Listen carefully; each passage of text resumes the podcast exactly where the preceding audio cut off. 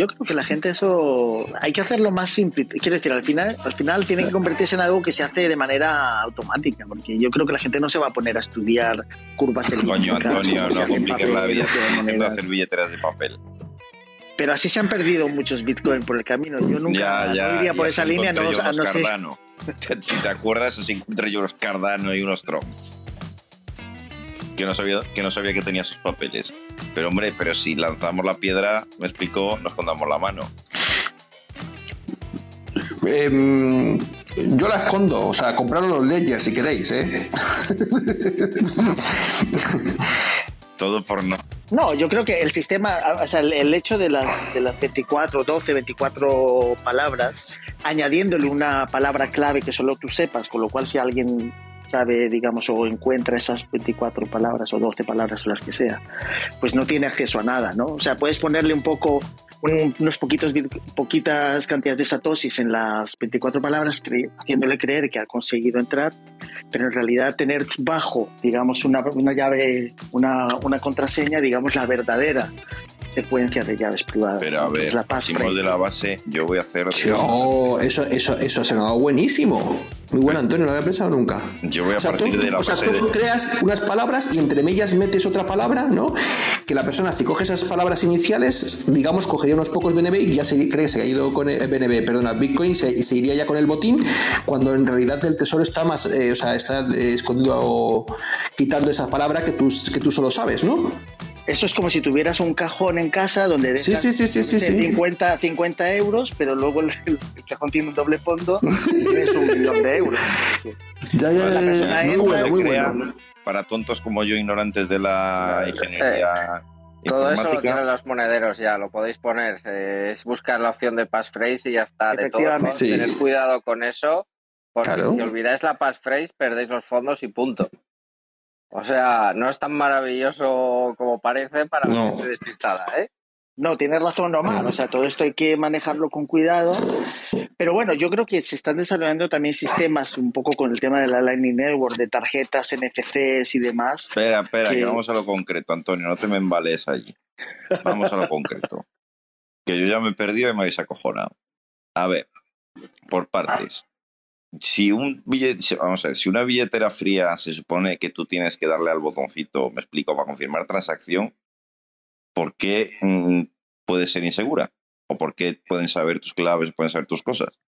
El desarrollador del software para lo que tú haces y el hardware y del hardware eh, pueden eh, ocultar código que, les permita en un momento dado por tu seguridad. A lo mejor ellos dicen que es por tu seguridad para darte un servicio postventa de recuperación. Quiero decir, a lo mejor puede haber buenas intenciones, pero si sabe el rango de aleatoriedad donde de la semilla. de la semilla y tal pues entonces puede llegar y encontrar y, dártelo como servicio postventa servicio añadido quiero decir tú, no lo harías quiero decir vale voy con la segunda voy con la segunda cuestión. Vamos a hacerlo para todos vale para mí. Entonces voy con la segunda cuestión. Si si en si si me refiero a la billetera fría tiene opción me explico de crearte tu propia frase semilla extra, digamos, como una segunda capa por debajo de. No sé si es Trezor, es Omar Trezor o Ledger quien lo permite. Ahora en memoria no me lo sé. Eh, Ledger, fijo, Trezor, yo creo que también ya, ¿eh? Así que escúchame, que como tengo todos, ya no sé cuál hace que. Entonces, si yo me crease en el Ledger, me explico mi propia frase semilla por debajo del. como si fuese una especie de cuenta secreta, ¿eso lo podría saber el fabricante? ¿Qué, has dicho? ¿No te he escuchado? Sí, es decir, Ledger permite que tú, digamos, como que tengas una especie de su cuenta por debajo de la cuenta principal, digamos, como que tú creas tu propia frase semilla. Entonces, ¿el fabricante podría saber la frase semilla que yo me he creado? En teoría es todo muy aleatorio, o sea, que no debería. Lo que pasa es que en los ordenadores, como saben muy bien antes, aleatoriado eh, no existe. No, eso es, eso es, eso es. Absoluta. A ver, yo, hay una, hay una a ver, la gente, vamos a empezar por el principio, ¿vale? Que antes lo mencionó Antonio, no quería llegar a tanto, pero eh, finalmente eh, el sistema de criptografía de curva elíptica que utilizan, pero que no lo utiliza Bitcoin, sino lo utiliza Ethereum, lo utilizan los bancos, lo utilizan los DNIs que estamos, tenemos en eso, o sea, está en muchos sitios, ¿vale?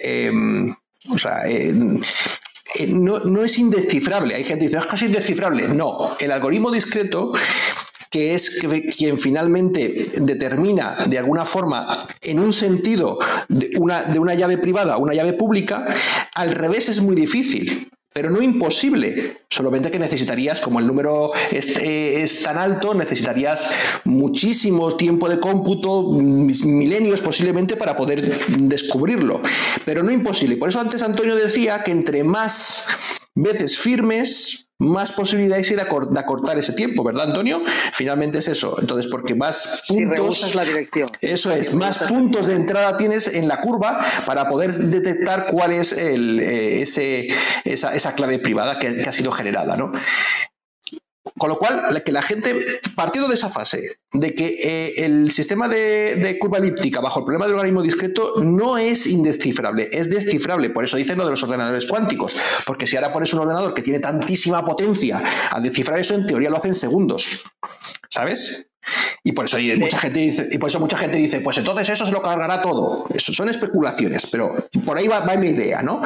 Andrés, Andrés. Lo cual no quiere decir que sea inseguro. Andrés, de hecho, quiere decir el rango de llaves privadas es conocido. O sea, es un número. Claro, el número, el G, se denomina G, ¿vale? En la N, ¿cómo es? Es, eh, es eh, K por G, eh, o sea, K minúsculas por G es igual a K mayúsculas. Pues esa K mayúsculas que es, pero de esa K minúsculas que es, es perdonad, la, K, la K minúscula sería la, la llave pública por G ¿vale? que, privada. perdona, por G, que sería ese número que se conoce, que es conocido, que las redes es conocido, es igual acá que sería la llave pública, ¿no? Y finalmente es la multiplicación, es una no es una multiplicación al uso, es una, una multiplicación em, eh, curva elíptica, logarítmica, etcétera. Es una, es una multiplicación que, que, lo que hace es que multiplica muchas veces G para tener la llave privada. Pero y lo que dice Antonio, y G sabemos cuál es el número. O sea que partiendo de esa fase. Sí, pero la ventaja, Andrés, es que no tiene que multiplicar demasiadas veces. Que eso por eso no, es, Muy, eso es, eso es. Muy fácil de, sacar una cosa de la otra. Pero al revés es prácticamente imposible, pero no imposible. Pero, pero, hay que decir que este hombre, el Craig Wright, este que se hace pasar por Satoshi, desde hace muchos años tiene una serie de ordenadores que empezaron desde primer, el primer número ¿Ah, intentando llegar hasta el final. Sí. Ah, eso no lo sabía yo. Lo que, lo que pasa es que son, es un, el número es 115 y 77 ceros, por lo cual sí, eso es. la cantidad. Quiero decir que sí, no sí, sí, No, es muy difícil. puede llegar. Lo que pasa es que si tú tuvieras... Sus tataranietos llegarán. no, pero si tu llave privada estuviera en el primer cuatrillón, Claro, eso pues, es. pues, pues, la va a encontrar. o, ni siquiera cuatrillón. ¿Te imaginas que la haces si estás, en, en al principio del ostras? Pero es imposible. Eso es como el proof of work. Quiere decir, claro. tú conseguir un número muy pequeño es casi imposible, a menos que lo hagas de manera manual. De hecho, si te vas a la número uno, existe y hubo dinero. O sea, que en la llave privada 1, ¿Ah, si os fijáis, tuvo dinero y obviamente se ah. Y la última también tiene dinero. Quiero decir, porque la gente lo hizo, pero claro, tú no pones ni la primera ni la última.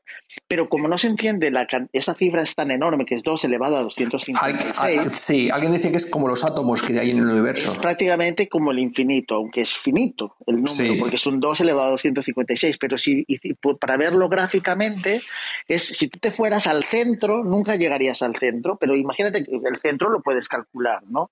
Mm. Pero si te fueras varios cuatrillones hacia la izquierda o a la derecha, eh, ya es imposible que la gente sepa dónde estás, ¿no? Pero tampoco lo haces realmente así. O sea, que decir, es como si fueras haciendo un zoom trillones y cuatrillones de veces, con lo cual es muy difícil llegar. No es una aguja en un pajar, es una aguja en un cuatrillón de pajares, ¿no? Por así decirlo. Sí, es casi imposible. Sí, sí, sí, sí, sí. Pero, vale, pero ¿por qué explicaba yo esto? Porque a partir de ahí, partiendo de la base de que no es imposible, ¿vale?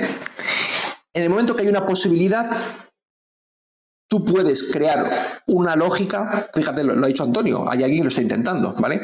Entonces, por eso yo mm, no es que no me fíe, pero mm, no lo utilizaría como para guardar todo. Fíjate lo que hace Antonio, que tú, ¿no? tú tienes tu mecanismo para guardar tu, digamos, tu monto más grande, ¿no? Yo no me lo fiaría todo. Sí, sí, como para andar por casa, pero no lo fiaría todo a un, a un ledger, la verdad. No, Entonces, ¿cómo me lo guardo? Sin tener ni puñetera idea de informática. Es que. No, pero precisamente el BIP 39, que es lo de las palabras semilla, es bastante interesante esa fórmula. Y además, si le añades el passphrase, como decía Omar, o sea, la contraseña, ya creas otro, otro set otro más. privadas. Pero todas esas llaves privadas, al fin y al cabo, están en ese número de, de 0 a 100. No me habéis respondido la pregunta. No. Porque no es fácil, Emilio. Porque no es fácil. Por nomás usted No, pero que, con la No, pero... ¿Cómo hacerlo fácil? él quiere hacerlo fácil. Él quiere, que quiere, digamos, IOU para que él pueda sacar una llave pública y una llave privada. punto, ¿no? Alguien que no tiene idea de informática, es decir, yo, ¿vale? Que Andrés lo sufrió bastante. ¿Cómo lo haría?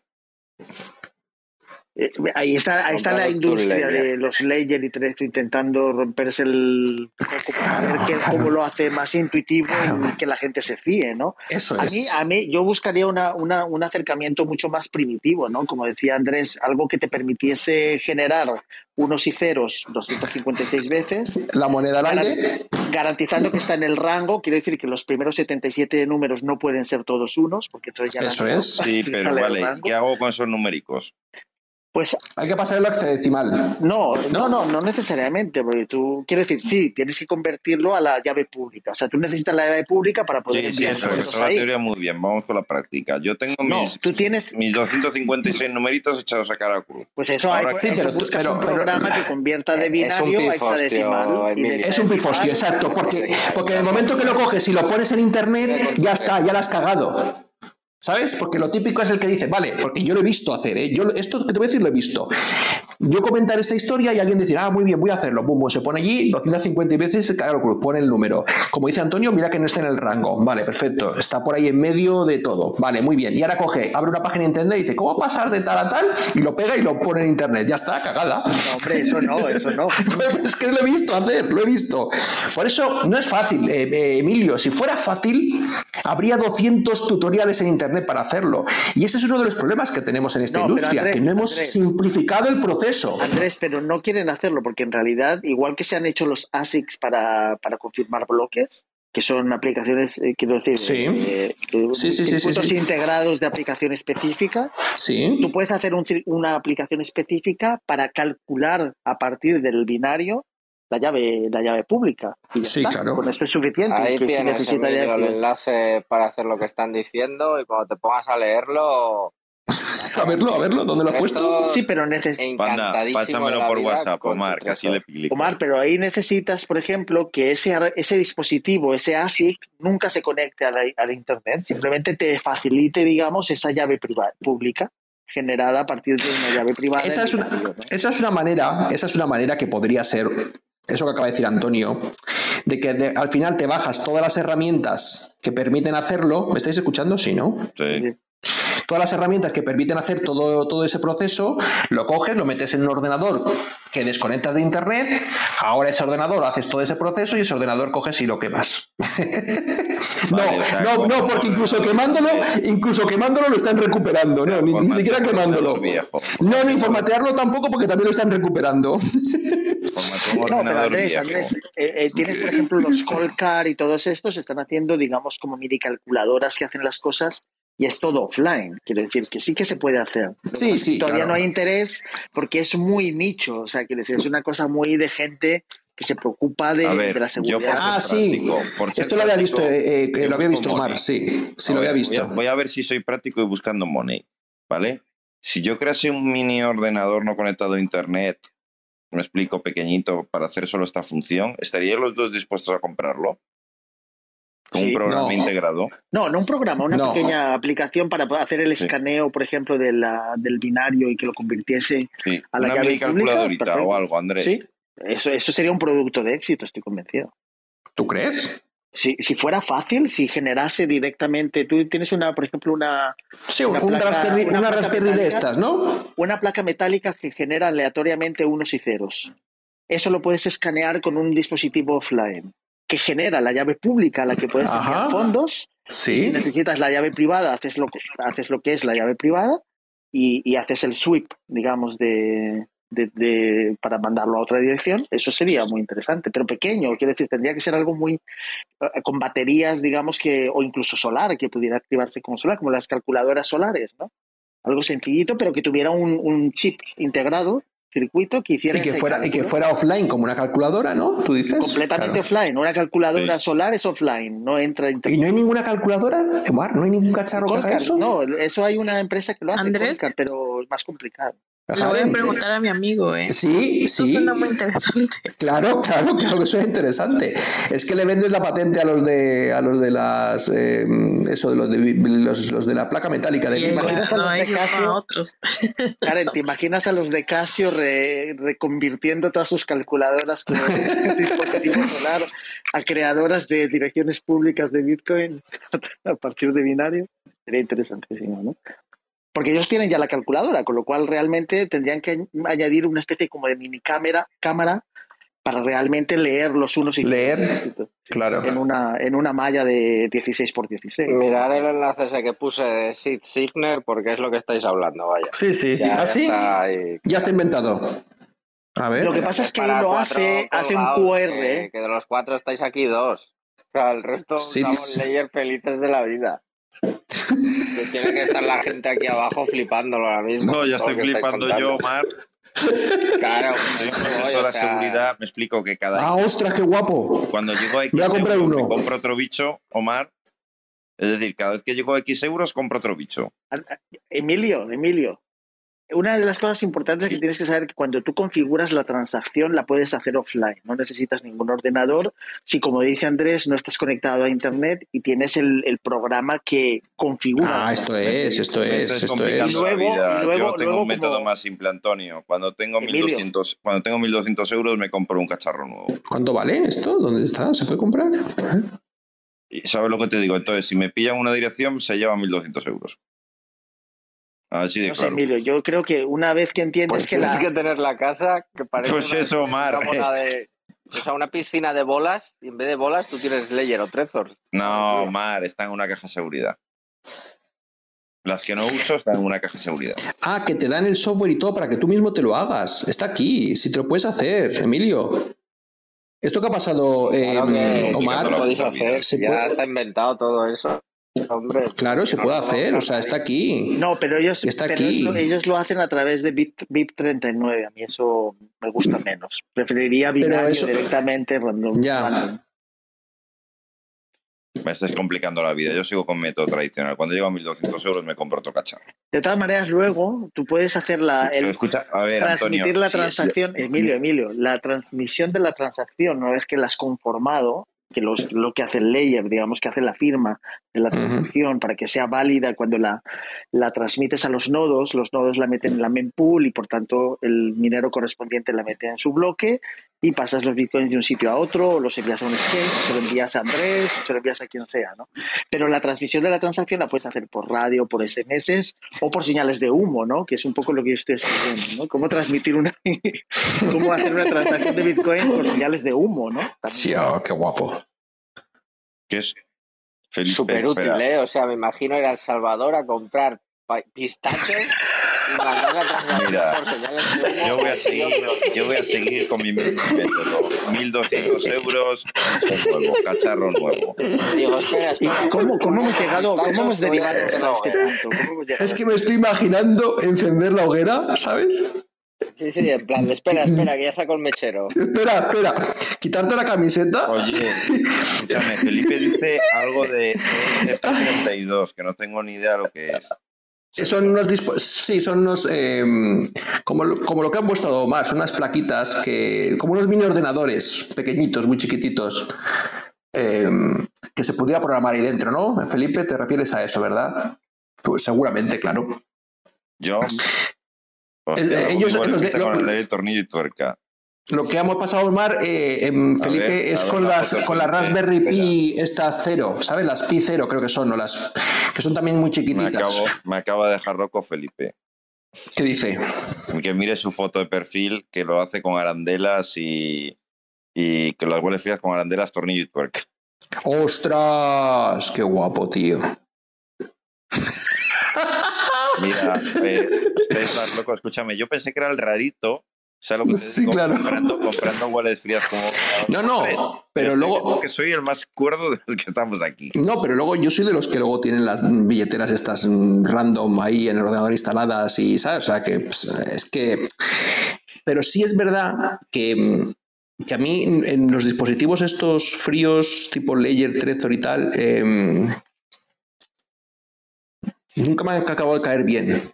¿sabes? Entonces, eh, tengo una. O sea, que la gente se lo tome como que es una cosa mía, ¿sabes? Una manía, simplemente, no porque no funcionen correctamente. ¿Has probado SafePal? También, me da igual, todos me parecen que son tontos. No, no, para tontos digo, los SafePal. No. Escúchame, manejando toda mi vida con Trezor Ledger, me, me compro un SafePal porque me, me Felipe, espérate que está Felipe. Felipe, cuéntanos lo de las tuercas. Por favor, método de construcción.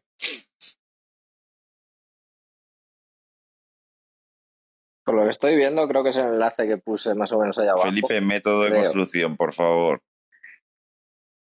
A ver, que, os cuento el método de construcción, que yo me lo he hecho con, con tornillos y tuercas y con un molde que que grabas en la posición eh, que me he impreso en una impresora en 3D, porque lo otro, lo otro que Omar compartió, aquí Locos Asturianos, eh, es eh, también hecho con la impresora y con una micro Pi, o sea, que es una Raspberry Pi en la que se carga un, software.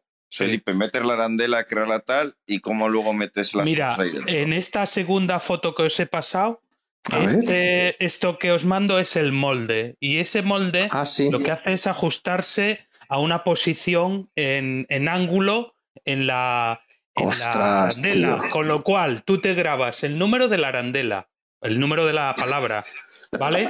Giras y la palabra la, grabas a punzón. A punzón. Y ya está. A punzonado. Claro, claro. Y, y, te lo grabas así. Las guardas las 24, le pones la tuerca y la palomilla y te la guardas en la caja fuerte. Y ya está. Y ya está, y ya está. Y no dependes de nadie. Claro, y si, haces un poco de combinación, como Antonio decía, como, como Antonio decía, pero para esas 24 palabras de, de, qué son. Es lo que no estoy acabando de comprender. son las palabras semilla. Pero de, la, de la, blockchain donde la, tienes puesta, de un claro, claro. frío. Claro. O sea, es como una billetera en papel, pero en plan bobina. Claro, es una billetera como esas que te compras tú metálicas. Pero con arandelas, eso es, con con arandelas que te compras en el Mediamar con el brico no sé qué. A 0,0. Andrés, Andrés. Esa, es billetera fría, fría, ¿eh? Fría, fría, es totalmente. Una billetera de papel, Andrés, pero en formato sí, claro. Sí, sí, sí, sí. Vale. Sí, porque lo que, lo que tú no tienes, Felipe, es la posibilidad de firmar. Quiero decir que realmente es muy fría. No, no, no. que es de hodler total. Quiero decir. Total. Totalmente, totalmente. Total. Claro, Sí, sí. Ahí no tiene posibilidad ninguna. Por eso yo decía antes que que es poco práctico, pero claro, es que es, si estamos buscando para la seguridad. guardarlo, digamos, para, para el futuro. Quiero decir que en ese sentido está muy bien. lo que pasa es que si es resistente al fuego también, hasta que cuántos grados y todo eso, ¿no? Entraríamos ya un poco más a, bueno, depende del acero que te compres, Antonio. Claro. Y además que está dentro de una caja fuerte. Ya nos ha dicho que en su casa tiene una caja fuerte que está allí dentro. Y entonces primero tiene que mm, la caja fuerte derretirla y luego eso. O sea que, mm, jolín, tiene que ser un buen incendio, ¿eh? lo suyo también es quedarse a lo mejor con algunas palabras, no ponerlas todas de tal manera que descentralizas las palabras. No, lo, suyo, lo suyo es combinarlo con una frase del Quijote para que las palabras que tú grabas no sean exactamente las palabras que tienen que introducir. ¡Ah, ostras! Página 9, o sea, página 9, línea 22. Y te vas a. Por ejemplo, o quien dice el Quijote de la Biblia, ¿vale? Un pasaje de la Biblia. Sí, sí, sí. Sí, sí, sí pero tú pones 822 y tú ya sabes que es 822, 1. Y tú ya sabes que es página 8, línea 22, una palabra. Exacto, exacto. Esto se parecía a la peli. Tú solo sabes cuál es y arreglado. A la pelista de la búsqueda. Si, se muere, y si se muere, el pollo, y si se muere el pollo, adiós, adiós Bitcoin. Soy yo el raro, me cago en la leche, cada cual más rojo. Pero al final es que es normal, Emilio. Yo lo que ellos se juntan. Es decir, eh, eh, si estás en esta historia es porque estás buscando eh, inmutabilidad, ¿sabes? Certeza, seguridad, eh, determinismo. Pero es que por eso no hay adopción, porque no es fácil. Coño, pero hostia. Hombre, después de la sala de hoy, para la gente que lo escuche, efectivamente van a mandar Bitcoin tomando un culo, ¿vale? O sea, yo lo haría. No, pero esto, Omar, esto es como si la gente quisiera entender cómo funciona una transacción de Visa, Mastercard en el fondo. O sea, nadie necesita saber eso. Pero cabrón, no, simplemente utiliza la tarjeta, la pones exacto. Todo esto, Yo necesito comprar en el exchange, mandar a una wallet y, y os paso vosotros. Así de claro. Pero fíjate, esa es la ventaja, que tú decides cuál es el sistema que más se ajusta a tu propia forma de ser. A mí me ha resultado bien, no ha pasado nunca nada y está... Emilio, que cada uno tiene que buscar. Trezor, déjalo ahí. parte, parte, de la culpa de esto la tenéis vosotros. O sea, el, que, queramos experimentar y aprender, eh, esa parte la tenéis vosotros. O sea que apuntar. fíjate la tranquilidad, que te da, la tranquilidad que te da saber que esa dirección conoces exactamente la llave privada que permite mover, mover esos fondos. Mm, sí, sí. No hay nada mejor que eso, porque las palabras tal, por ejemplo, hay incluso en la Lightning Network, por ejemplo, sabes que utiliza un protocolo distinto, no utiliza la BIP 39, con lo cual eh, la gente tiene que saber que utiliza una forma diferente, ¿no? De, de las de, de, hacer lo que es la no son las mismas palabras. Tú metes las palabras que te da, por ejemplo, Umbrel o todas estas aplicaciones para montar un Lightning Network y no te sirven, no sale la, la, la dirección y te empiezas a sentir un poco absurdo, ¿no? Como diciendo, mira, me utiliza un protocolo que lo mide, se llama HD AE Z I I que lo ZED, sabes que es un protocolo distinto de creación de las llaves públicas, ¿no? A partir de llaves privadas. O sea, hay muchas cosas en el mercado que permiten hacerlo y esa cada uno tiene que buscar aquella que le hace sentirse cómodo de que nunca las va a perder. Yo creo que eso es, eso es el objetivo, pero igual que cuando una persona tiene una tarjeta de crédito, pues no la deja, yo que sé, en cualquier sitio y ¿sabes? Si la cuida o si tienes efectivo, pues si tienes, eh, yo qué sé, 5.000 euros, no los dejas en la ventana. Y luego la, la, preocupación de investigar y de, y, de, y, de, y de experimentar y de buscar la mejor forma, eso denota una preocupación, ¿no? Por, porque te interesa, no darlo todo por sentado. Y precisamente yo creo que vivimos en una sociedad que da a la gente todo por sentado, las cosas. Y entonces no se preocupan por nada. Y entonces luego le echan la culpa a terceros. Nunca tienen la culpa. ¿No te das cuenta que en esa sociedad nadie tiene la culpa de nada?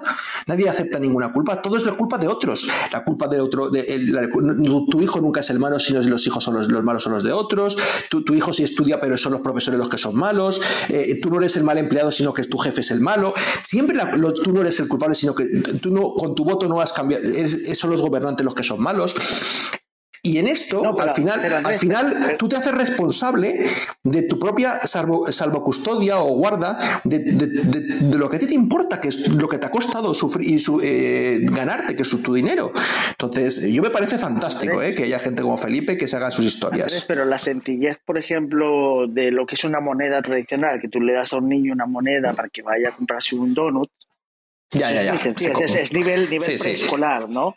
Claro. Ah, por ejemplo, un vídeo que vi hace poco en, eh, en, África donde están los niños con su wallet of Satoshi comprando, pero lo están haciendo. Quiero decir, obviamente un dispositivo mejor para poder realizar esta transacción, pero viene a ser lo mismo. Si, hay una, mm. si la gente se acostumbra a hacer ese acto de pagar con un QR o con lo que sea, pues al final va a ser el estándar. Quiero decir, el estándar hasta ahora para, para nosotros ha sido ir con la moneda o el billete o con la tarjeta de crédito, ¿no? Incluso los cheques han pasado de moda en muchos países. Yo creo que en España los cheques no se usan.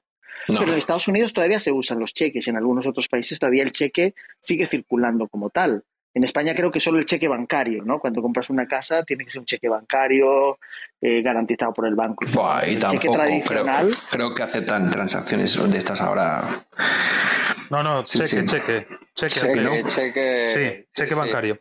Eh, de todas maneras, lo que dices, Andrés, eso lo de la pérdida de confianza y delegar y responsabilizarnos de lo nuestro, eso denota que hemos perdido tanta confianza en los sistemas y, y que teníamos como, como garantistas de, lo que teníamos, que, que, ya todo lo que, todo lo que poseamos tenemos que tener cautela de ello nosotros mismos, porque nos lo quitan, nos lo llevan, nos lo inflacionan. Sí, sí. O sea, es, lamentable. Felipe, ¿cuándo te tardaste en hacer tu billetera con esto? Ah, cero coma. Eso es fácil. En la impresora 3D el molde sale media hora y después comprártela en una ferretería la billetera pide arandelas. Es lo más barato del mundo mundial. No te cobran 80 euros por una chapa de, de acero. O sea, te cobran céntimos. Wow. Está genial. Yo, soy del que paga los 80 euros por no comerme todo ese marrón de hacer la impresión, de ir a la ferretería, arandelas y todo eso. Yo ya he hecho unas cuantas para amigos, ¿eh? O sea que. ¿En serio? ¿Y se ven igual como la que tienes en tu foto de perfil? Tal cual. Tal cual. Mm, Esa es la mía. ¿eh? Eso, Felipe, es lo de Blog, MIT, ¿no? Lo que puse ahí de el enlace ese de Blog MIT. Sí, sí, es ese. Eh, puedes descargarlo. Eh, en el molde figura la dirección. Se puede descargar de la dirección el molde. Yo de todas maneras me gusta lo que, lo que propones, pero sí que tengo, me gusta más la idea de, de poder de alguna manera escanear de manera offline la binaria 16 por 16, unos y ceros, que te genere eh, la llave pública y por tanto ahí empiezas a enviar fondos. Que necesitas eh, enviar, haces algo diferente, que es conseguir la llave privada y hacer la y firmar la transacción. O sea, si una cosa así sencillita me gusta, me gustaría. Y además en un acero resistente y tal, ¿no? Que además Sí, sí, porque a mí. Eh, mm, o sea, todo lo que. Me estáis matando la cabeza hoy. Porque yo no sé, me he quedado con el molde, pero ya te, ya te mostraré, ya te mostraremos el, el, prototipo, Emilio. no, el, proceso. Yo tengo claro ya la parte, la parte de hardware. Os voy a hacer un tutorial y os lo envío. Grábalo, grábalo por vídeo, grábalo, efectivamente. A ver si puedes. La parte de software, es decir, cómo generar la dirección, ya que estamos eh, posibilistas, ¿me explico? ¿Cómo generar la dirección sin internet? Eso se genera con, mira, en GitHub tienes el software, el código que genera el aleatorio. Te lo bajas y lo cargas en la, en la PI, que es lo que hace, es lo que nos mandaba Omar antes. Y ese es el que genera el, las, las palabras. Y después las grabas. O sea, es, es bastante sencillo. Y todo lo tienes tú. No, no depende de nadie. No vale, o sea, yo me descargo el software, este generador, me explico, hay mil, ¿vale?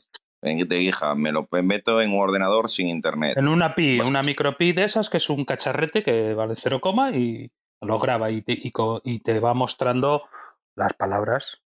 Sí, bueno, pues, pero vamos, vamos a un ordenador sin internet que así me ahorro el PI, ¿vale?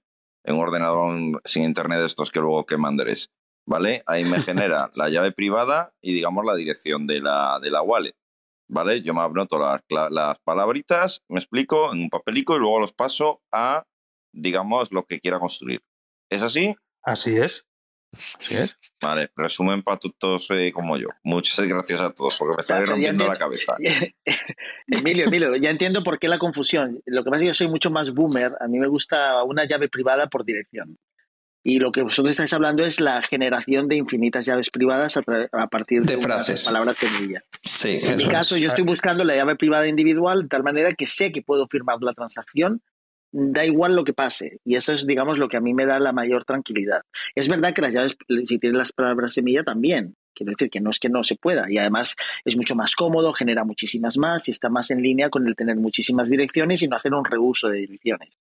Pero para guardarlo, por ejemplo, yo la aleatoriedad eh, no, me, no se la delego, por ejemplo, Felipe, a un, a un ordenador y demás, porque sé que un ordenador no, no es capaz de... No es aleatorio, evidentemente no es aleatorio. Pero, yo en el caso, como era coleccionista, como soy coleccionista de billetes, pues he ido coleccionando, por ejemplo, tengo varios billetes con números de serie entonces, recogidos durante muchos años, desde los 80 hasta el 2007.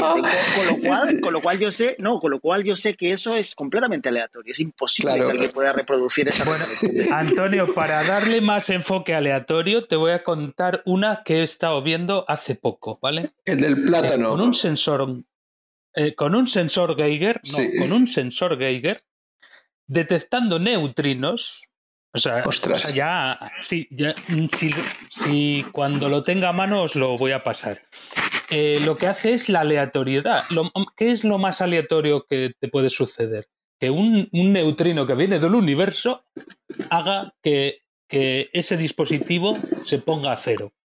Bueno, pues esa es eh, la máxima aleatoriedad posible, ¿no? Y, que intentaba conseguir el tío. Eh, es algo, bueno, lo hago por experimentar y por aprender cosas, ¿no? Pero, pero que era emocionante, o sea, friki total. O sea, fíjate, la máquina aleatoria. Felipe, fíjate que estoy además ahora mismo ha comenzado, ha comenzado una especie como de taller sobre eh, algoritmos eh, aleatorios. La randomización. Y además lo imparte, además lo da Moni Naor, que Moni Naor es el primero que escribe sobre ICAS en el año 88 con lo cual es súper interesantísimo, ¿no? Es como cerrar el círculo de todo lo que fue o lo que supone Bitcoin, pero desde el comienzo, cuando empiezan a hablar de ICAs y todas estas cosas, Y lo dan en el Instituto Weizmann y es interesantísimo, ¿no? Porque además se está estudiando a fondo eso. Claro, es que todas las máquinas, ninguna es, no te da aleatorio, ninguna. Ya, de mano porque están conectadas a la red eléctrica y la red eléctrica es medible y tiene 50 hercios y determina el reloj de tu computadora. O sea que ya, en base a eso, ya no hay aleatoriedad posible. Con lo cual, buscar la aleatoriedad si pasa un pájaro por delante de la, de la ventana o no. Eso podría ser más aleatorio que un ordenador. Y entonces, y yo eh, sigo, bueno, experimentando estas cuestiones también y viendo todo esto que también me descubrís vosotros. O sea que Felipe, ¿tú qué crees que Satoshi Nakamoto cuando crea la dirección Genesis, ¿tú crees que la hace con el Windows OS, digamos, la función random? No me lo creo, no. No. ¿Y tú crees que a partir de esa dirección él genera las posteriores? Por lo tanto, tiene garantía de que es completamente aleatorio. Eh, si fuera así, podríamos descubrirlo todo. habría un patrón. Mm, habría un patrón en las direcciones y podría descubrirse. Aunque fuera Ah, Pero de hecho, en la, de hecho, en la implementación inicial sí que utiliza la, eh, la función random de Windows. Quiero decir, para generar cada dirección nueva, cuando da, tiene la opción de generar bitcoins, que es minar, porque antes el programa minaba sí, sí, era minar, y confirmaba, ¿no? Sí. O sea que realmente se podría reproducir las condiciones de su ordenador, que probablemente era un Windows XP, e intentar empezar desde cero y generar unas condiciones similares, si es que puede. Además, además, estamos hablando que, mm, que, es Windows XP y además no es ni 64 ni 32 bits, posiblemente, con lo cual estás reduciendo mucho el, el, cálculo eh, de las, de las vías de dirección de la computación. O sea que, que ahí podrías, sí, podría una prueba de fuerza eh, son muchas las direcciones que se han creado. De hecho, él tarda mucho en crear ese código porque además él puso mayor dificultad en el primero, dos ceros más, con lo cual le costó más crearlo, ese, primer bloque. Claro, es un exponencial más alto, dos, dos, dos más altos, dos exponentes más altos. Bueno, hoy hemos, hemos indagado demasiado, ¿no, Emilio? Bueno, mira, un minuto para que Mira, Felipe, mira, mira la, imagen que tengo en, mi, en, mi, perfil. Mira, esto es con, el, con el potasio, ¿sabes? Con el potasio en descomposición de un plátano, ¿vale? Y con un medidor de potasio eh, sacan números aleatorios. Ese se lo vamos a enviar a Emilio. Ese hay que enviárselo a ¿eh? Emilio. O sea, se ha ido totalmente. Yo me voy. Sí, sí. Venga, son las 12 de la sí, sí, sí, sí. Es lo mismo que el contador Geiger. Exacto, exacto. Pero con el potasio. Y, eh, o sea, es alucinante. O sea, yo cuando vi esto, yo quería comprarlo, ¿sabes? O sea, pero no, hay que descargarse y hacértelo tú mismo. Pero que yo, yo quiero esto, porque con esto, ¿sabes qué me había ocurrido? Montarme un pequeño oráculo para un proyecto que tengo, ¿sabes? Porque a partir de ahí podía generar un número aleatorio que podría mandar a una red. Tú sabes que el problema de la red, o sea, siempre hablamos que los juegos no pueden ser, porque como no hay aleatoriedad dentro de las redes, ¿cómo van a garantizar que el juego sea de verdad, eh, los juegos me refiero a esto pay to ¿no? Que sean de verdad, eh, eh, como se dice, confiables, ¿no? Pero yo decía, jolín, si tuviera un cacharrito de estos que generara fácilmente, solo tendría que comprar plátanos, claro. ¿Cómo crees, Andrés? un minuto eh, yo voy a cerrar esta sala. Vale, ya está. Esto ha sido lo máximo, ¿no? bueno, Karen, has hablado noches. poco hoy, ¿eh? Buenas noches. Estás ya cansada, ¿no? y me estoy descojonando con el plátano ese. Venga, adiós. Hasta luego. Y vamos, a hablar de otras cosas, hemos acabado. Oye, Emilio, Emilio, ¿cuándo, hables, ¿cuándo abres la, próxima? del fútbol y acabando de potasios y acojonándome la noche. Emilio, ¿cuándo abres la próxima? No lo sé, no lo sé. Para una que abro, no lo sé. No, no, no, no. Hay que, hay que programarla, que si no, otra vez nos vamos durante sí, el sí, Escúchame, ¿qué, me queréis acojonar ahora? ¿Que Binance cierra? ¿Que, que Bitcoin quiebra? ¿O cómo me, cómo me, queréis joder la semana que viene? Con el Tether. Binance, Binance, Binance. El Tether siempre quiebra. A ver, martes 15, ¿cómo os viene? A ver, pero falta el desayuno cripto, ¿eh? Desayuno cripto. Sí. Por la mañana. bueno. Porque Garchot no puede en la noche, por eso. Ah, ostras. Sí, para que estemos todos. Martes 15 a la noche o martes 15 a las 7 de la tarde. Venga, a las 7 de la tarde. Yo martes, martes sí puedo, sí. Martes 15, 7 de la tarde. Uf, 7 muy difícil para mí, martes, pero... Pero no, no, abrirla, abrirla. Yo lo intento, desde donde esté, intento conectarme. Pues venga, la voy a dejar programada. Ala, pasarlo bien todos. Ala, que pase buena noche. Hasta luego. ¿Nos va a cerrar la sala? Sí, la cierra. Sí, os voy a cerrar la sala. Sí. Ahora aquí vamos a hablar de NFTs, Emilio. Vaya. Ah. Adiós, os cierro. Mira, yo me voy, os quedáis aquí. Ala. Déjanos la sala. Adiós. Venga, hasta luego. Venga, eh, Karen, vamos a hablar ahora de NFTs, ¿no? No, ahí sí se fueron, ¿eh? Creo que Gaiska fue el único que se quedó por aquí contigo. Pues, pues no te, Felipe y Pues no te creas, estaba, estaba a punto en Twitter de poner un NFT eh, por imagen, pero digo, ostras, como ponga Bitcoin y me pongo un NFT, me criban. Te van a quemar. todas partes. Creo que. Me dan los de Ethereum y me dan los de Bitcoin, por los dos lados todos te van a dar. Es que los NFTs ya. Dice guys que hay que hablar de la papaya. ¿Qué papaya? No lo sé. Ve el chat.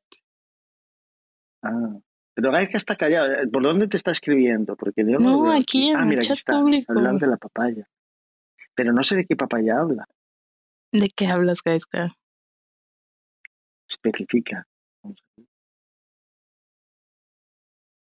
De las frutas. Ah, hablar de frutas. Ay, no. yo me estaba descojonando con el plátano este y los aleatorios. ¿Cómo, ¿Cómo es posible? No, pero porque se buscan fórmulas para realmente generar un número aleatorio, que no es tan fácil como parece. Pero porque un plátano. Y es donde está, está todo. Y de, de, hecho, fíjate, Karen, que una serie de transacciones del pasado no sé si en el 2016 o 2017, alguien hizo un escaneo de toda la blockchain buscando esas transacciones débiles y consiguió deducir las llaves, las llaves privadas. Solamente se llevó 56 bitcoins, pero, pero era, es bastante. ¿Es en serio? Sí. Encontró que no había cambiado el número aleatorio a la hora de firmar las transacciones, con lo cual es una ecuación. Y como tal, tienes un mismo número, que es el número eh, aleatorio, y por tanto vuelves hacia atrás y entonces deduces, es una ecuación.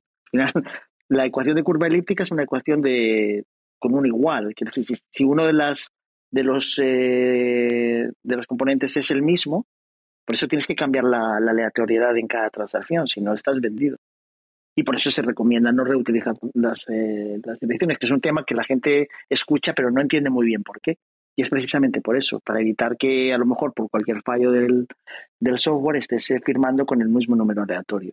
Y entonces ya está. Es un cálculo sencillísimo que además hay bots que en cuanto lo hagas te lo detectan, ¿sabes? Y entonces se pasa en el resto del saldo que hubiera quedado, ¿no?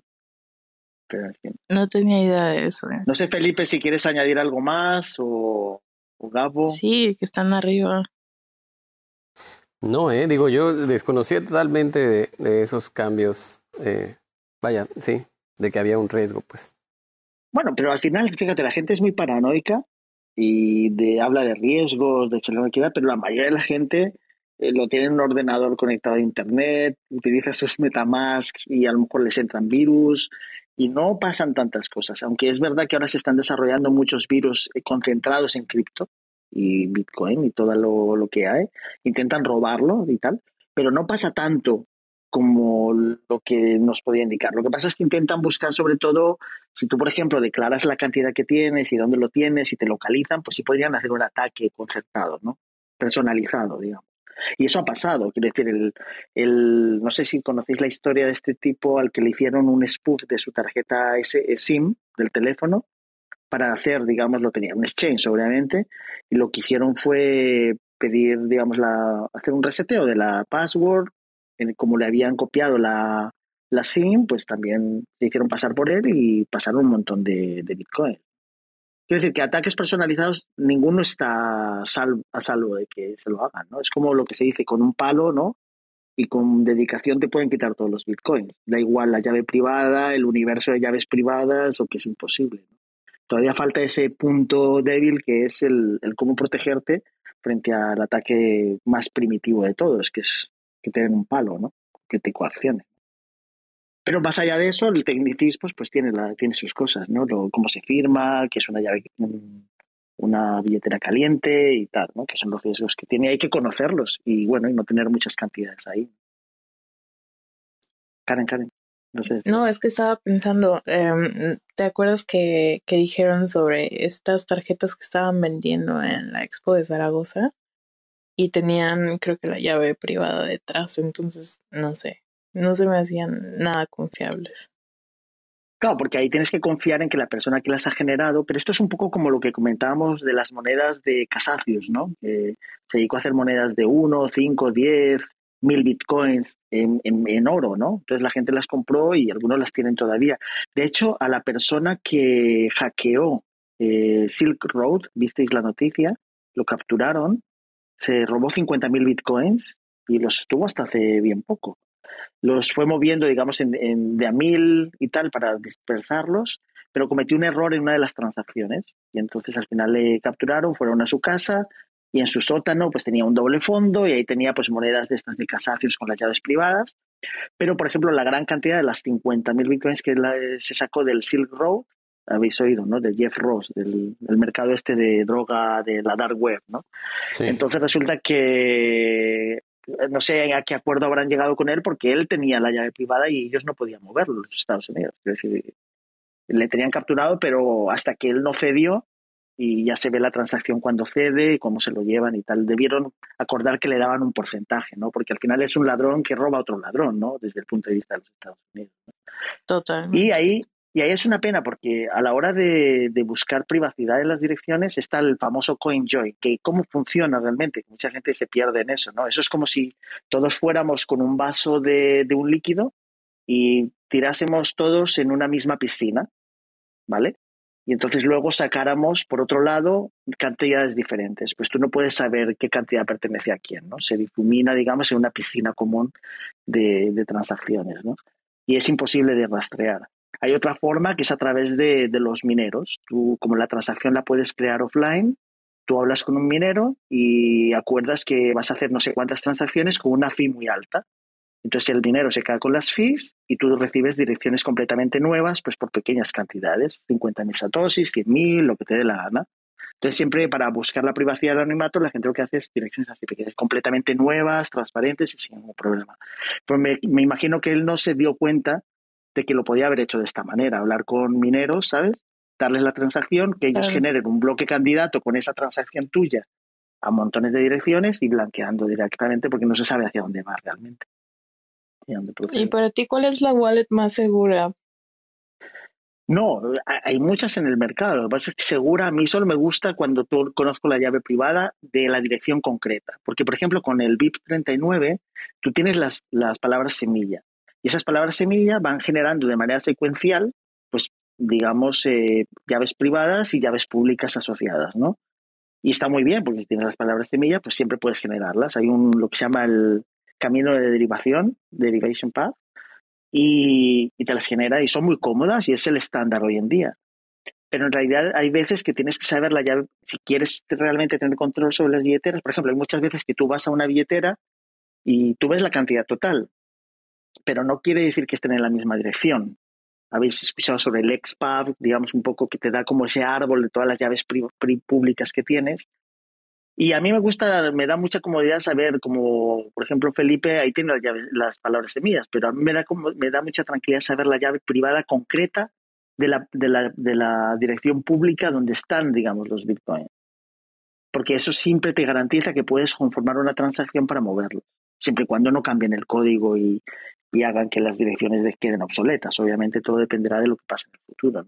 Lo que pasa es que no lo van a hacer porque todas las direcciones iniciales de Satoshi las dejarían completamente desfasadas y no se podrían mover. No lo van a hacer. O sea, siempre se respeta en el código que las direcciones originales, las que comienzan por uno, pues sigan existiendo. ¿no? Entonces no hay una wallet que se pueda recomendar. Eso va, como decíamos con Emilio antes, que lo que más cómodo te parezca.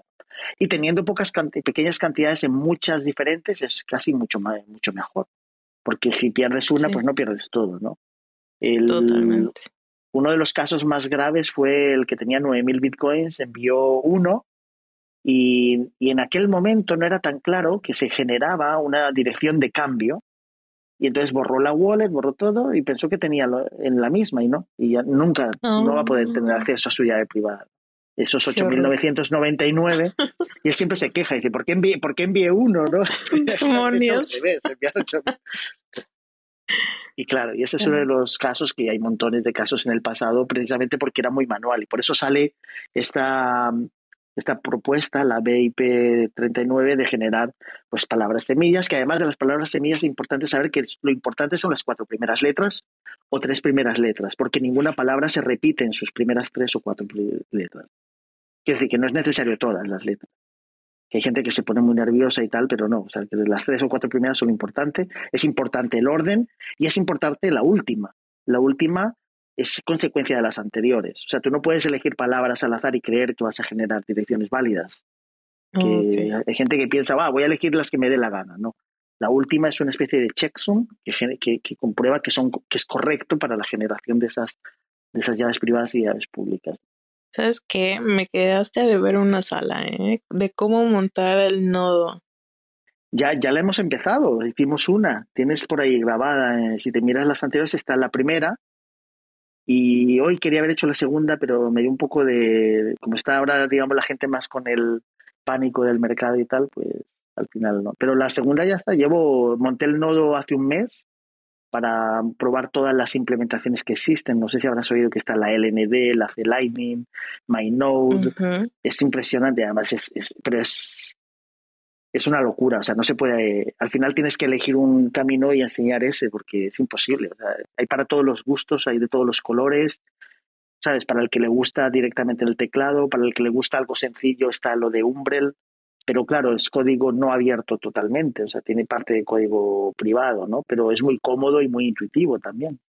Entonces tengo varios, uno a pelo, digamos, con comando en el, directamente en un servidor, y luego tengo el de Umbre y luego tengo el otro de C-Lightning. C-Lightning no da problemas de momento porque directamente está conectado con Bitcoin D, pero por ejemplo este de Umbrel da problemas, ha dado problemas este último mes porque eh, no estaban bien hechas las librerías y no estaban actualizadas con los últimos cambios de Taproot de Bitcoin. Y entonces alguien generó una transacción en la que se necesitaban 998 firmas de 999 y entonces todos los nodos de Lightning que funcionan con Umbrel y todo esto se quedaron atascados. Quiere decir, no sincronizaba. Yo fui al mío, en el que estaba con Umbrel y mirando, ahí estaba atascado. Con lo cual, bueno, pero son modificaciones que salieron en un par de horas. Es decir, que lo que pasa es que obliga a que toda la gente que tiene nodos pues esté siempre ojo a visor para que no le cierren el canal de manera inmediata, ¿no?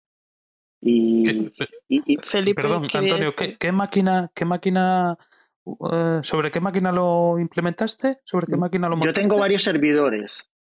Ah. Pero servidores en, centros de datos. Sí. Porque lo hago de manera experimental. Pero la, virtud de la Lightning Network es que tú puedes tener un ordenador en casa y funciona perfectamente, porque es, como, es tu nodo, ¿no? Lo que pasa es que a lo mejor si la velocidad de subida y bajada no es muy buena, dependiendo de la zona donde estés, pues no, es tan eficiente. Yo he estado haciendo experimentos con, la red LoRa. ¿No ves que han hecho una red eh, eh, con LoRa, un sistema, eh, y los nodos de LoRa los utilizan también como nodos de, de cripto? he estado ahí experimentando y bueno, ah, pues todavía no he conseguido hacerlo muy bien. Sí. lo, que, lo que hace esto es que genera o yo creo que en el futuro va a generar una red tan mallada, tan mallada, que, que, eso produce la fortaleza, hace que, que, sea el sistema cada vez más fuerte. ¿no? Cuantos más nodos, evidentemente, mejor, ¿no? Y, cuantos más haya, más democrática es y menos tendenciosa a que pueda capitalizarse nodos de un lado o de otro y, y dominarlos, ¿no? Entiendo yo. Felipe, de hecho, cuando empezamos hace un año a hablar de esto, estábamos cerca de los 3.000 bitcoins en la Lightning Network. Estamos ahora en 5.137. Quiero decir que, que eso es vestir. No, no, 5.337 bitcoins descargados en la Lightning Network, en canales, ¿no? Nodos hay 15.000 bueno, visibles, probablemente hay muchos privados y demás también, ¿no? Pero esa malla que se está creyendo es bestial. O sea, si la gente se deja de lado de las noticias de que si Bitcoin es un Ponzi y analiza realmente la tecnología de lo que se está montando para redes alternativas de transacciones, con las tarjetas NFCs que puedes tener ahí, digamos, eh, preconfigurado la, la, autorización de un pago, ¿no? O, por ejemplo, como hice yo aquí en una de las salas, el que te puedes bajar, o sea, que tienes la, el QR, pero te puedes descargar esos, esos satoshis en tu, en tu wallet de Lightning Network, ¿no? Quiere decir, interesantísimo todo eso.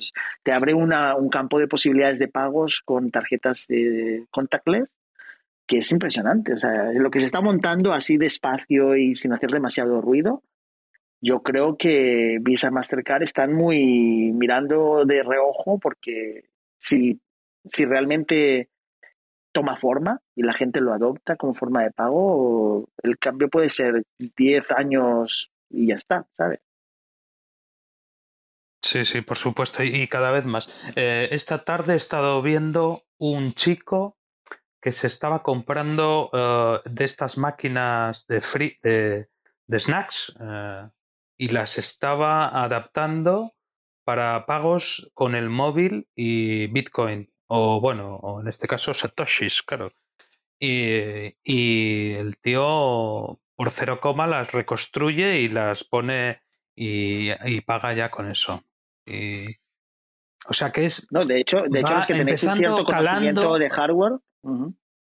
Sí, sí, va calando, va calando, que empieza a ser como una nueva economía a la que me puedo sujetar. Entonces, eh, va a ser poquito a poco y claro, estos golpes que ha llevado pues, pues los ralentizará, pero, pero bueno, eh, entiendo que, que eso, las redes de comunicaciones de alta velocidad, que yo, bueno, estoy pertenezco a una empresa de telecomunicaciones, veo que ya la estamos utilizando, ya estamos utilizando nuestras propias eh, tokens y nuestras propias ah, cripto para, para el gobierno de, y la gestión de la, de la planta y todo eso.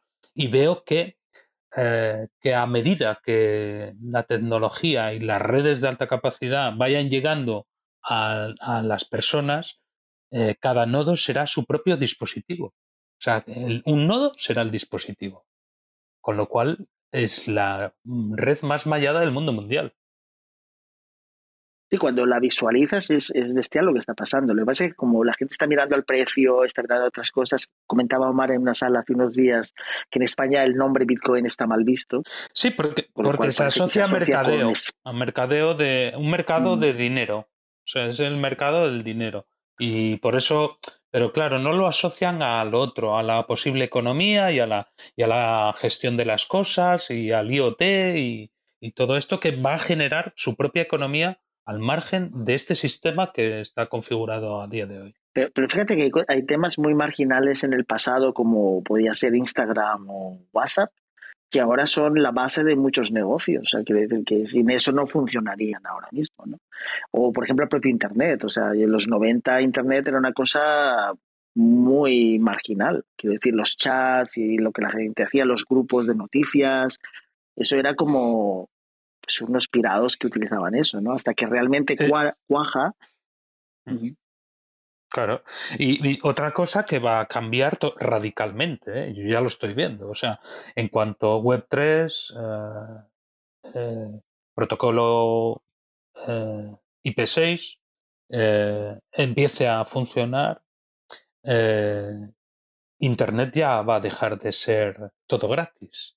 Te asociarán tu passport a tu wallet, tú serás tu dispositivo en la red y así todo funcionará. Y esa es la fortaleza que yo veo que va a tomar esta nueva economía. Porque o, tienes una wallet asociada a tu dispositivo y, a ti, y, o no entrarás en, la web 3. porque, porque el código va a ser universal y si quieres acceder a un servicio te pedirán tu, tu wallet para, para entrar y pagar por el servicio. Y si no la tienes, no podrás acceder. O sea, es la transformación de Internet. Ya deja de ser eh, todo free y empieza a pagarse por servicios ya. Y eso genera fortaleza también a esta nueva economía, porque eh, tiene su base ahí también. Sí, nos quedan unos años por delante muy, muy interesantes en ese sentido, ¿no? Entonces, lo que te decía Karen antes, sí que hemos empezado con lo del Lightning. Quiero decir que ya está la primera, si te la quieres escuchar, no sé si la has escuchado, donde no, un repaso son, son 45 minutos. Está ahí, si miras en, en la sala, verás que está de las últimas. Ok, ok. Y la segunda había pensado hoy antes de esta, pero al final dijimos que bueno, que no y tal. Y a lo mejor la semana que viene. Lo que pasa es que es un tema tan espeso que eh, explicar ya, digamos, solamente con voz, ¿sabes? Tengo que montarlo en plan, a lo mejor hacer como una especie de pantallazos y me apetece poco, pero, pero no, no porque no sea interesante, sino porque en realidad es una rama sola de las infinitas posibilidades que tiene de, acercamiento al tema, ¿no? Quiere decir, de montarse un nodo eh, es tan individual, quiere decir, tú puedes optar por algo que es muy cómodo, muy flexible y muy llamativo para el usuario, o algo que es más de desarrollador, ¿no? Que simplemente comandos de línea, ¿no? Entonces, por eso me da un poco de apuro lanzarme solamente en una línea y mostrar solo esa línea, ¿no? Pero bueno, a lo mejor merece la pena por lo menos que se vea esa, cómo funciona, cómo... Y además sabes que se pueden, de entre nodos se puede, te puedes comunicar con mensajes de, digamos, firmados criptográficamente, con lo cual es interesantísimo, ¿no? La creación de canales, o sea, la virtud que tiene la Lightning Network es que dos personas se comprometen a crear un canal, digamos, congelando una cantidad de Bitcoin. Y entonces todos esos canales creados intercomunican y por tanto cualquier transacción de un sitio a otro pues fluye de manera muy fácil por toda esa malla de, pues ahora mismo 15.000 nodos visibles ¿no? y 5.000 bitcoins. Obviamente si alguien quiere, si Michael Serlo quiere enviar 100.000 bitcoins no va a poder porque la capacidad de la network son solo 5.000. ¿no? Pero para pequeñas transacciones, para los cafés, para el día a día, estamos hablando de 40 millones de transacciones. ¿Y cuántas veces no hemos hablado en estas salas de que hay que aumentar las transacciones y demás y tal, ¿no? Hay gente que apuesta porque sea en la blockchain eh, tradicional, pero yo creo que no. Yo creo que la blockchain al final se dejará como, como sello realmente de importante del layer y dejar la Lightning Network para las operaciones más pequeñas y conciliarlas de nodo a nodo y tal. Yo lo veo así pero no sé. Pues eh, la que a mí me ha funcionado mejor es la Lightning Network hasta ahora, entonces. Claro, es que tú se la muestras a alguien, Karen, imagínate, es que enseguida ve que le llega. sí, además eh, para los usuarios es súper fácil, ¿sabes? No es como, ah, tengo que hacer esto y luego el otro y así. No es como esa vez que se perdió el NFT, ¿sabes? Pero fíjate que ahora en la blockchain normal yo si tengo que hacer una transacción, me miro la mempool, veo a cuánto está la, la comisión. A veces la comisión está a uno, ¿sabes? Pero a veces está a 20, que, es nada, es menos de un dólar, ¿no? Entonces digo, bueno, pues si quiero posicionarme el primero, pues eh, pongo el doble. Y ya está, y entra directamente. O sea, hay transacciones que me han tardado uno o dos minutos. Con lo cual es interesantísimo. Quiere decir que también se ha descargado mucho de pequeñas transacciones la, main chain, por así decirlo, y, la gente está haciendo pues otras cosas y experimentos en la Lightning Network. Problema que tiene, los bitcoins son limitados, y entonces a la gente no le gusta. Y por eso no hay muchas startups que quieran hacerlo. Porque tienes que, pues tienes que dejar congelados bitcoins y tienen que existir de verdad. Y seduce mucho más el que tú puedas hacer 10.000 monos, que puedas hacer 40 trillones de Shivas. Y, eso parece que, es más, pero es menos. Quiero decir, y esa, esa forma de ver las cosas, pues yo creo que tardará la gente en entenderlo. O sea, entender el, el cambio de paradigma de que tú tienes, es, es, como el oro antiguamente, o sea, el oro valía mucho y valía más, cuando lo podías conservar, valía más en los bancos. Los bancos tenían la misión de protegerlo para que no te lo robasen. Pero en algún momento de la historia, pues empezaron a emitir papelitos en función de ese oro y luego se nos olvidó se hicieron como FTX y Celsius, se gastaron el oro Qué y, nos quedamos con, y nos quedamos con los papelitos, que lo que han hecho es hacerlos más sofisticados, con más mm, códigos de seguridad, más leyes que protegen supuestamente su valor, pero como hemos visto, hay muchísimos países en que el valor, si miramos atrás a los años 70, 80, países como Colombia, México y tal, han perdido, la gente, si hubiera guardado el dinero, habría perdido poder adquisitivo, ¿no? O Argentina. Bueno, Argentina es uno de los casos más claros también. Pero la gente se le olvida, como no tienen memoria, Karen, pues se pasa el tiempo. es lo bueno y, y dentro de seis meses, claro, dentro de seis meses estaremos que si Maná ha subido a cinco, que si no sé qué ha se ha hecho un por cien, y la gente corriendo como locos buscando el, el siguiente por cien. Pero no se dan cuenta de que al final son otra vez números en la pantalla y solamente los más rápidos que lo saquen y lo conviertan a algo tangible que realmente le, proporcione un nivel de vida mucho más interesante, más confortable, donde a lo mejor no tenga que trabajar todos los días, ¿sabes? Donde pueda permitirse ciertas cosas que no se pudo permitir antes, pues son eso, pero no hay para todos. O sea, es igual, si todos tienen para un Lamborghini, no hay suficientes Lamborghini. La escasez. Justamente está acordándome del tweet que puso Gaiska hoy, de cómo todos estos siguen libres y el que creó Tornado Cash en prisión.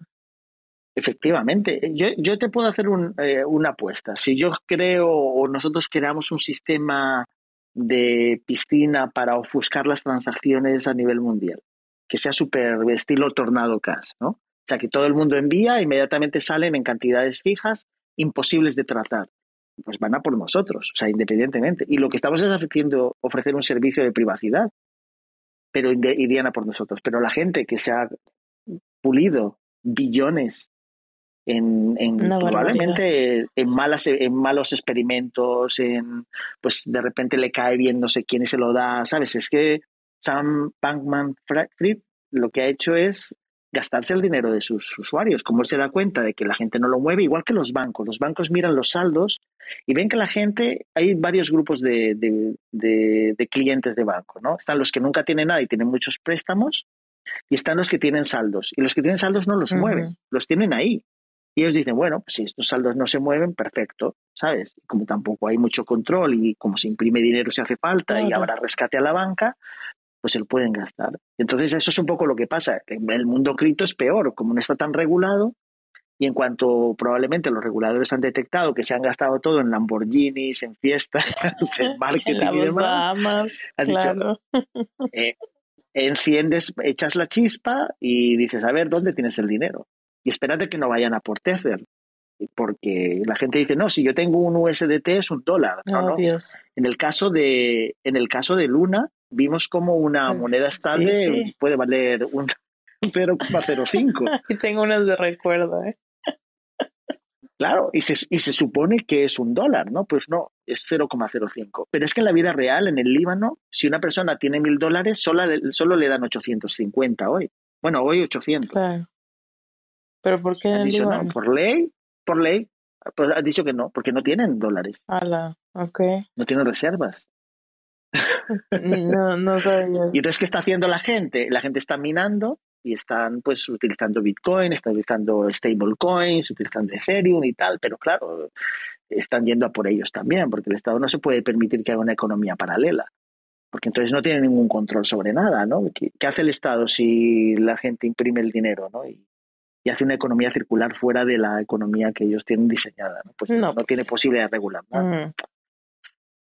Así que es interesantísimo el futuro. Y da un poco de miedo, honestamente.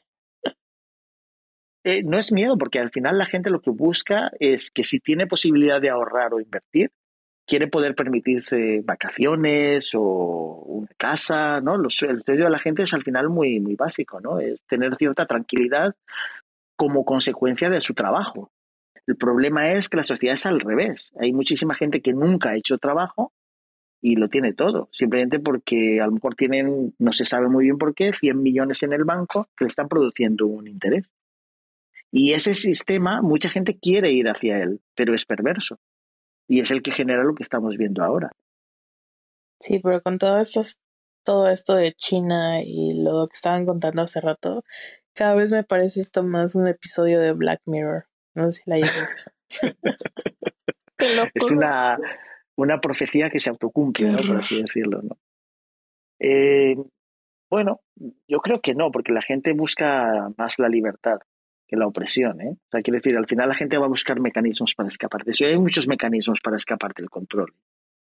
Lo que pasa es que la gente no le dedica suficiente tiempo a ver cuáles son. ¿no? Y Bitcoin es la primera, digamos, eh, solución que tiene éxito, ¿no? porque estamos hablando de 14 años desde que empieza. ¿no? Desde el 2008. Justamente el 2008 en octubre sale el, white paper, la gente lo empieza a leer, eso era un desierto, allí muy poquitos comentaron.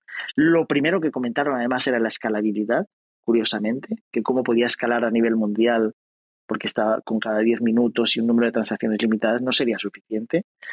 Pero fíjate, estamos ahora con utilizando la misma criptografía, la Lightning Network, permitiendo transacciones pequeñísimas de hasta un Satoshi, algo que yo realmente nunca pensé que iba a suceder. De hecho, tenía la, la mala, la idea mal concebida de que está el Dust, que son 547 Satoshis, que no se pueden enviar menos de 547, pero fíjate, nos lo hemos saltado con la Lightning Network, esa limitación que existía. En fin, no sé, Karen. Felipe. No, es que le estaba contestando a Felipe que dice que ya se tenía que ir. Sí, ya, ya, ya. ya. Sí, podemos cerrar ya, ¿no? Hemos extendido media hora, es como el tiempo, ¿cómo se llama en fútbol? El tiempo... Como eh, no ve el fútbol, Antonio. Yo tampoco. ¿En dónde estamos mal ahí? Gabo, tal vez, no sé. ¿Cómo se llama el tiempo de descuento?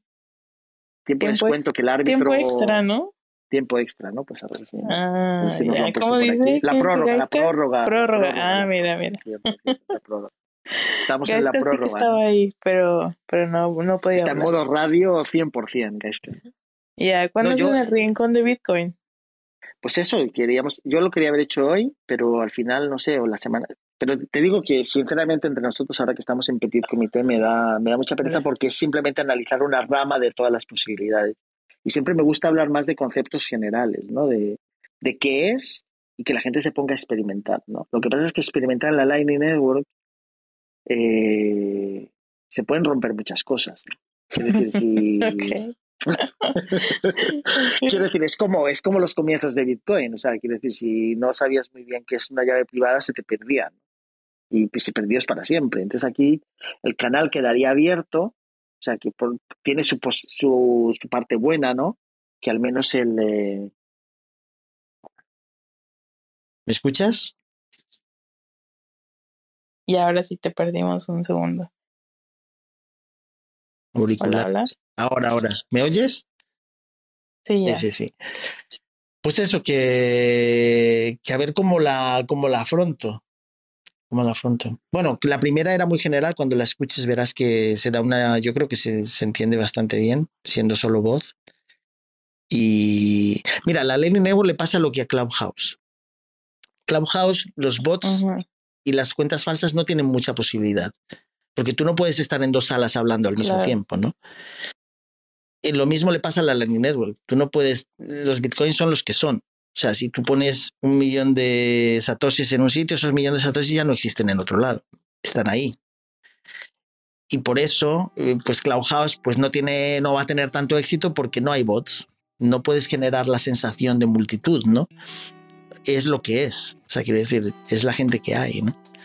Pero es gracioso, ¿eh? Aquí sigue. Yo creí que ya está muertísimo. Sí, pero, pero sigue, pero, pero en decadencia porque si ellos no tienen un modelo de rentabilizar, la gente que les ha dado dinero para crear esto, pues se les va a decir, oye, que esto no, no funciona y al final, pues fíjate cuánta gente han tenido que despedir.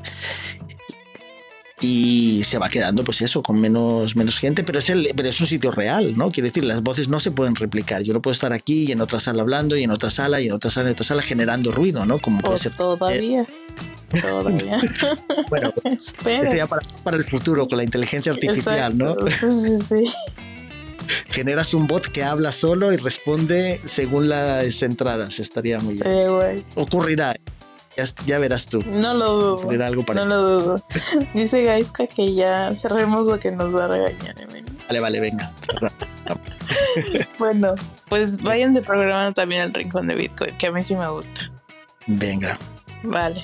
Yo sí, yo soy Gaiska puede, si no, no me apetece hablar No, no, yo voy, les echo porras y. O tú, tienes tú también, perfecto, pero abrirla solo no me No, no, yo voy apoyando. Vale, perfecto. Pues te hablo también contigo al respecto. Venga, pues, buenas noches, Gabo. Buenas noches a todos. Estáis aquí, habéis aguantado. Felipe, Padre Olimpia, Cruz, Alejandro, Blas, Ray de Cas. Venga, esta semana. ¿Cierras que no se desplome el mercado. Sí, sí, ahora cierra. O no, que cierre Gaisca mejor. Venga, vale, pues se la tiene que guardar y hacer lo que. No vaya yo a descomponer. chao. Chao, chao.